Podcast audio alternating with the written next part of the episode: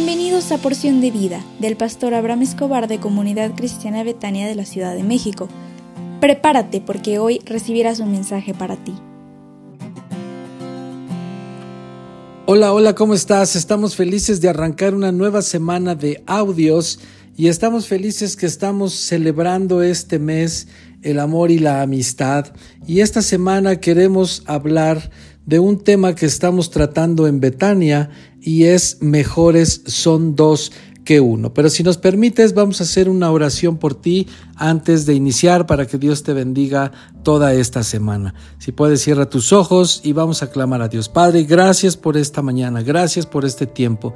Gracias por cada persona que se conecta y que escucha estos audios. Te rogamos que tu bendición y tu presencia esté con cada uno, que les ayudes todos estos días, que puedan tener éxito en todo lo que hagan, que sean prosperados, que haya salud, que haya protección donde quiera que vayan, que tu Espíritu Santo los guíe y que tus ángeles los cubran y los guarden de todo mal. Gracias Señor por tanta bendición que nos das y permite que esta semana sea una semana de bendición. En el nombre de Jesús, amén y amén. Y bueno, pues esta semana queremos estar hablando de las múltiples ventajas que la Biblia menciona cuando tenemos a alguien de nuestro lado. Te queremos preguntar, ¿eres una persona solitaria? Hay que analizarlo, pero el mundo dice, mejor es solo que mal acompañado, ¿no es cierto? Pero Dios dijo, no es bueno que el hombre esté solo. Y curiosamente vivimos en una de las ciudades más pobladas del mundo y millones de personas sufren de soledad.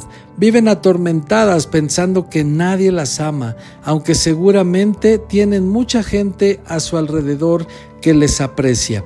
Y es que la soledad es un gigante que hace que nos sintamos tan miserables, deprimidos y a veces desanimados que pensamos que lo mejor sería morir. Y existen varias puertas que abren paso a la soledad y debemos tener cuidado de mantenerlas cerradas. Una de ellas es el rechazo. Por ejemplo, un divorcio, el rompimiento de una relación. También puede ser la burla. ¿Cuántos de nosotros hemos sufrido burlas en la escuela, en el trabajo, con los familiares?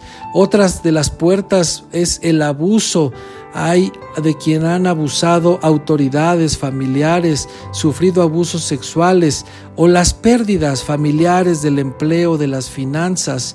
También otra puerta es la culpa por haber ofendido o dañado a alguien.